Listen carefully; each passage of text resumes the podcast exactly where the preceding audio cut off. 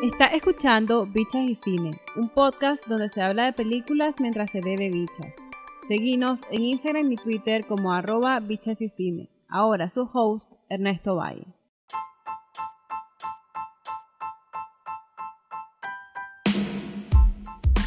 Hola de nuevo, les saluda Ernesto Valle, su host en Bichas y Cine, el podcast nicaragüense donde se habla de películas relativamente nuevas mientras se bebe bicha. Bienvenido bienvenida si esta es tu primera vez por acá o si estás volviendo, pues me alegra mucho tenerte de vuelta. Antes de comenzar, pues les quería recordar que le den like y compartan este episodio. También suscríbanse si les cuadra lo que hago. Parece abusada, pero esto me ayuda a que otras personas como vos descubran Bicha y Cine. En los comentarios te cuento otras formas de apoyar la distribución de este podcast y nuestras redes sociales por si aún no nos seguís. No comamos más ansias, vamos al capítulo.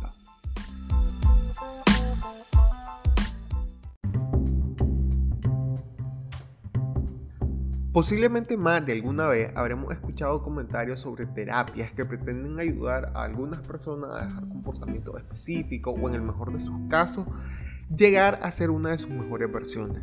Pero dejémoslo hasta ahí porque el tema de hoy tiene que ver precisamente en que a veces este tipo de técnicas son utilizadas de cierta forma y con unos propósitos que lejos de cambiar nuestras costumbres son más bien utilizadas para anular nuestra propia identidad. Estas son justamente las historias de Away, La Cruz dentro del Closet, un documental de Netflix estrenado relativamente hace poco y dirigido por Christian Stolakis en la que se contrasta las opiniones de un grupo de ex líderes religiosos que en el pasado manejaban y propiciaban espacios para la conversión sexual de sus acólitos. Stolaski es una directora de documentales con muy pocos largos, realmente este es su primer largometraje y justamente em, lo hace no de la mano de dos grandes eh, personas. Y es que al revisar brevemente su ficha técnica, algo que a mí me llamó la atención fue que en la lista de créditos pues vi dos nombres que pues, a mí me sonaban, ¿no? Brian Murphy, que aparecía como productor y que justamente el mismo maje que ha sido el showrunner de Glee, de American Horror Story, así como pues de su universo, ¿no? De serie. Y también sobresaltaba este nombre Blumhouse Productions, que es un estudio cinematográfico que ha sido premiado en los Oscars por películas como Whiplash, pero que también ha tenido pues, un largo trabajo en el género de terror, sacando películas como Get Out, etcétera, etcétera, La Purga incluso, ¿no? Entonces, a nivel de historia, pues lo que vamos a ver tiene que ver con dos contrapuntos, ¿no? dos hilos narrativos. Por un lado está Jeffrey McCall, creo que se llama, un ferviente ex trans que es el frontman pues, de un movimiento que fundó y que llamó The Freedom March. Y por el otro pues, está el surgimiento, declive y desaparición de Exo International, que es un movimiento anti-gay fundado en 1976 y que estaba pues cercano a muchas eh, instituciones religiosas. Viendo este documental, pues lo que vamos a hacer es que pues, nos vamos a convertir en escucha activa de historias de opresión, de engaño y liberación de varias guías, eh, voceros y participantes de estos movimientos. Eh, esta película, que justamente fue nominada a Mejor Documental en el Festival de Cine Tribeca, pues impacta mucho porque varias de las cosas que vamos a ver en esta película pues no son nada antiguas. Pues, es decir, si bien mencionaba de que esto se fundó en 1976, eh, hay testimonio, hay eh, charla incluso que datan del 2013 pues, en la película y eso pues llama la atención, pues, o sea, no sé, no sé, pues, pero yo me pregunté qué estaba haciendo en 2013, por ejemplo, viendo esa parte, pues, eh, y, y, impacta, impacta porque uno creería que son cuestiones que quedaron en el pasado, pero nada más lejos de la realidad, ¿no? Otra cosa importante, pues el peso, el peso y el impacto, ¿no? Negativo, pues que este tipo de, de acciones pues tiene con, con, la vida de personas, pues, y, creo que a cualquiera le dejaría un mal sabor de boca, pues. En gran medida esto se debe al contraste que está eh, palpable, ¿no? En el montaje de la película, ¿no? Por un lado, eh, quienes son entrevistados y que ahora pues aceptan sus orientaciones sexuales. Continuación eh, les son seguidos sus testimonios en material de archivo cuando en décadas antes, en conferencias, en entrevistas, en pláticas mismas, eran llamados casos de éxito pues, de estas prácticas. ¿no? Al final esto lo que nos genera pues es por un lado ver los conflictos individuales de estos personajes que pasan muy en su interior, ¿no? Y también pues la búsqueda y cuasi periplo que tienen que pasar para redimirse, ¿no? Así pues, eh, tengo un par de advertencias o comentarios pues que, creo que son importantes tomar en cuenta, ¿no? Si tenés problemas con las críticas a la fe cristiana, no sé si esta película es para vos. Y por otro lado, si realmente esto, pues con lo que te voy contando, te llama la atención, pues va a tener nuevos puntos como revisar tu fe, pues luego de que la veas. Em, esto, por ejemplo, a mí me ha pasado mucho con otras series eh, de Netflix siempre. En este caso, Examen de Conciencia, por ejemplo, fue una, una interesante experiencia dentro de esto, aunque poco menos sobre eh, terapia y más sobre los efectos. Eh, entonces, eh, antes de caer como en las preguntas típicas que tenemos en Bicha y Cine, pues sí quiero centrarme en un par de cosas, ¿no? ojo, esto puede sonar complejo, así que andarlo parando si tenés dudas y pues igual pues etiquetarme, chatearme y, vamos platicando, ¿no? Yo creo que las identidades sexuales, fuera de la heteronorma, eh, en gran medida pues suponen ciertas cosas. Eh, y esto obviamente lo estoy vinculando ¿no? con, con, la fe y con la iglesia, ¿no? La no reproducción de los fieles, por tanto, eh, menos creyentes, y esos menos creyentes, pues lo que significa son un poder inferior, ¿no? En todo el sentido de la palabra, ¿no?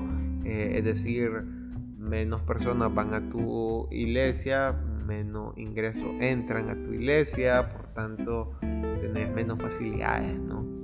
Entonces, em, esta disidencia sexual, ¿no? Que también existe dentro del universo, no solo del documental, ¿no? sino de la vida misma, eh, al final lo que viene a ser un contrapeso ¿no? a la idea de que la religión funciona como un marco conductual de la sociedad. Es decir, eh, las religiones suelen decirnos qué es lo que está bien y qué es lo que no está bien eh, a través de sus mandamientos, de sus reglas, o que sí, o no sé, con costo se lo, lo del catolicismo, ¿no? Entonces, eh, a través de estas reglas, las la, religiones nos indican qué es lo que tenemos que hacer, ¿no? Han funcionado así que los últimos tres milenios, pues. Entonces, eh, suponen eso, ¿no? Y al final, el ir en contra de estas reglas, que un poco el, tema de la disidencia sexual en este sentido, eh, pues lo que vienen es hacernos suponer qué está bien y qué está mal, ¿no? O sea, o más bien nos vienen a, preguntarnos y a reflexionar si esto está bien o no. Eh, y esto se traduce también si, si este tipo de conductas merece perdón o merece castigo, ¿no? Entonces, acá comienza lo interesante, creo yo, y es que las personas pues somos identidades individuales que se construyen, se adoptan o se forman. Entonces, al final someter a personas a procesos que anulen lo que sos, lo que te gusta, lo que te hace que sea y hagas lo que sos, ya sé, sé que eso estuvo complejo, eh, al final es un tipo de tortura muy especial como muy maquiavélico, pues en ese sentido, ¿no? Y, y reflexionando alrededor de esto, creo que al final son este tipo de historias, pues lo que vamos a ver en el docu, ¿no? A nivel de relato, pues hay testimonios que hieren de verdad. Eh, y creo que este recurso de los contrapuntos, ¿no? El ir tilvanando lo que decían estos líderes antes con lo que está pasando con Jeffrey eh, Macal, eh, realmente son muy inteligentes por un lado, porque al final construyendo de una forma poco pretenciosa, pero pues a fin de cuentas predecible eh, para dónde va la historia, ¿no? Sin embargo, sí creo que vale la pena destacar que, digamos, la fotografía no es algo, algo espectacular que uno diga, ah, la puta, la película que más me cambió la vida, ¿no? Pero, pero se deja pasar, pues, y, y, al final creo que entendiendo lo que creo que ya en otra edición hemos hablado, ¿no? El tema de que ningún ningún elemento de la película sobresalga a otro, es algo que, que, va a fomentar que la película esté mejor, ¿no? Eh, en el caso que uno de los elementos, digamos, eh, opaque al resto, significa que algo falló ahí, ¿no? Creo que un comentario final importante, ¿no? Es que esta película comienza floja. O sea, comienza y uno mm, le queda como, como, ah, creo que la voy a quitar, pero se va poniendo mejor con el tiempo y, y la verdad los últimos 20, 30 minutos es muy rico de ver. Rico en el sentido de que se disfruta, pero no una experiencia de placer, digamos, de gozo. Como ya vimos, es una experiencia dura, pues, ver esta historia, ¿no? Y no empatizar con ella, creo que es dificilísimo, ¿no? Eh, y bueno, pues volvemos a nuestras tres preguntas clásicas que seguro han estado extrañando todos estos meses. Eh, ¿Qué es lo bueno? ¿Qué es lo malo? ¿Y con qué secuencia me quedo yo de esta película? Eh, para mí lo bueno de la película pues es la reflexión a la que nos invita. Este, esta opción de debatir y de conversar alrededor de, de fraudes, pues, porque a fin de cuentas estas terapias sexuales pues son un fraude, pues como, vimos con, a través de los testimonios de, los participantes de este documental, no sirven. Eh, pero también funciona la peli, y esto es muy interesante, una advertencia, una advertencia de que este tipo de organizaciones, lejos de que se hayan eh, acabado con la disolución de Exodus, este, siguen ahí y están ahí donde lo vemos, están tomando fuerza. Entonces, ojo, pestaña y ceja con esa verga. Eh, ¿Qué es lo malo de la película? Para mí lo malo eh, tiene que ver como dos aspectos, ¿no? Eh, lo primero es la crudeza de la historia. Sin lugar a dudas, no podemos dejar pasar de que estas personas usaron una vara llamada creencia para invertir recursos, para invertir esfuerzos para construir más que una opción de espacio seguro y de protección para personas que estaban eh, entendiéndose, pues una maquinaria para destruirte, pues para obviarte, pues. Entonces sí hay un conflicto humano obvio, pero hay un peso terrible que hay que reconocer. Y lo segundo que sí creo que está en un segundo plano, valga la redundancia, y es que toda la parte inicial y media de Jeffrey, que es eh, uno de los casos que exponen, no necesariamente como eh, participante de Exodus, eh, comienza a ser confusa, pues, y uno, aunque le pongas mucha mente, no estás totalmente claro de qué es lo que hace, por qué lo hace, qué es lo que mueve y, qué quiere hacer, ¿no? Em, pero ya al final eh, uno va entendiéndolo, pues. Y justamente esto lo conecto con lo último y es con qué secuencia me quedo. Eh, y para mí lo mejor está al final de la peli, ¿no? Como han hilvanado pues toda la idea de, de lo que decía, ¿no? Un poco antes, que eh, lejos de acabarse este tipo de terapias, pues este personaje Jeffrey está haciendo todo lo contrario a lo que estas personas que vimos pues han hecho en su búsqueda por remediar lo malo que hicieron y me parece que está muy bien logrado. Así que les recomiendo Pray Away, la cruz dentro del closet.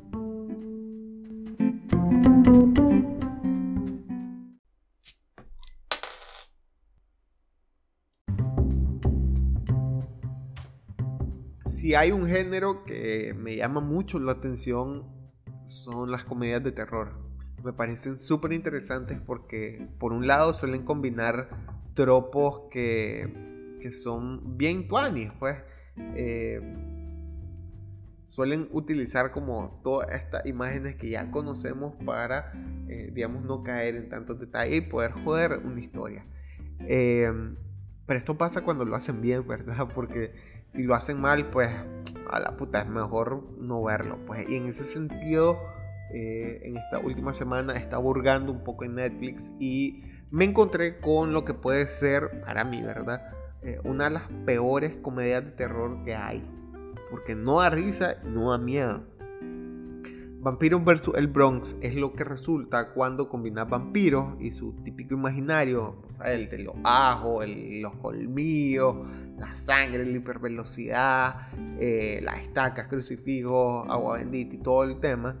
Eh, algo así como bien Twilight, ¿verdad? Eh, solo que pues no, no hay escarcha si combina esto con un empoderamiento racial, así como a los Spike Lee, como en, en Blank Man o en The Five Blood, terminas teniendo Vampiro vs. el Bronx, pero sin el ingenio de Spike Lee.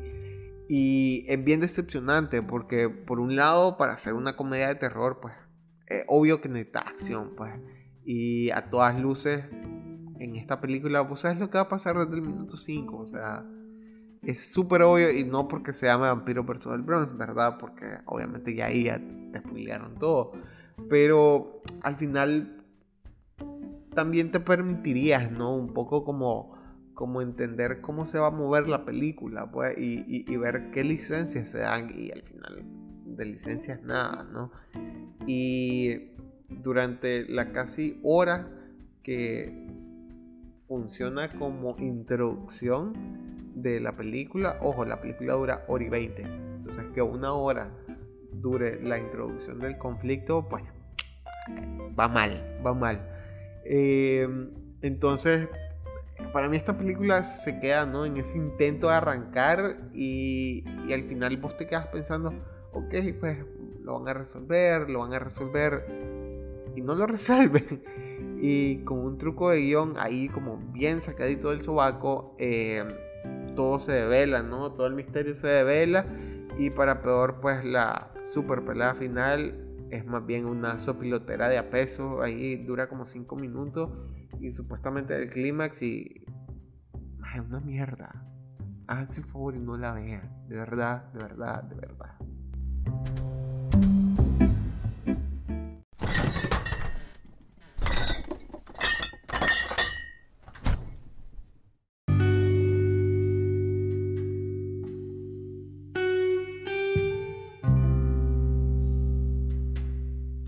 Una de las más gratas sorpresas que he visto este año es Monster.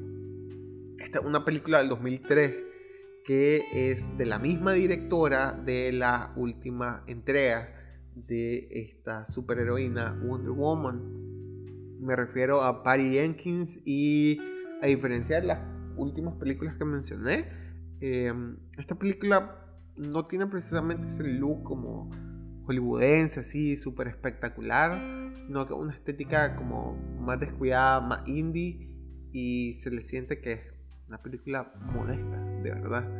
Eh, está centrada en la infame y controvertida asesina serial Aileen Wuornos y su respectiva pareja eh, Tyler Moore. Estos dos personajes pues, están interpretados por Charlize Theron, eh, que no parece de ella, por Christian Ricci, en un rol de una mujer tímida, acomplejada, infantilizada. Pequeño paréntesis, o más bien dos comentarios. Eh, Charlize Theron por esta película ganó un Oscar, eh, con una actuación más que eh, merecida del premio.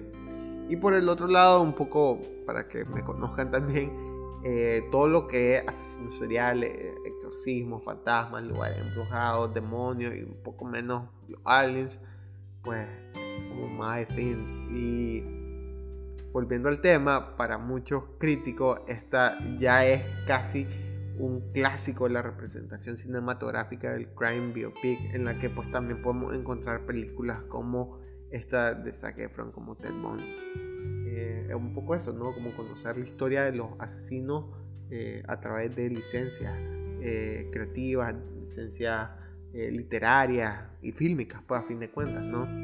Em,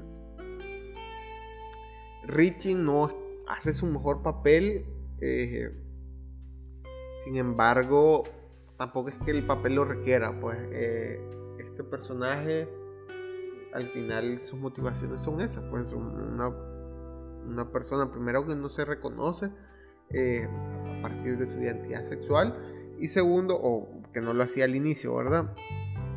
Y segundo, que eh, tampoco, tampoco la película recae en ella. Pues, al final lo que queremos ver es a Eileen Wuornos, ¿no?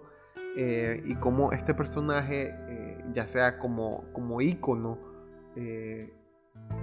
como ícono criminal, pero también como persona, a fin de cuentas, pues fue sometida a una vida de tormento y castigo que la llevaron de cierta forma a encontrar en el asesinato de algunos de sus clientes de forma brutal en la única salida, ¿no? Eh, al final en esta película pues vamos a ver a, a Terón eh, interpretando ¿no? a una persona que vivió situaciones sumamente duras eh, que no solo hacen pues que ella cargue con el ritmo de la historia de esta película sino también con los retos que un personaje basurizado, eh, sometido, eh, pero a la vez capaz de provocar dolor, pues eh, a razón de amor y necesidad de no estar sola, pues pueden llevarte. En resumen, esta no...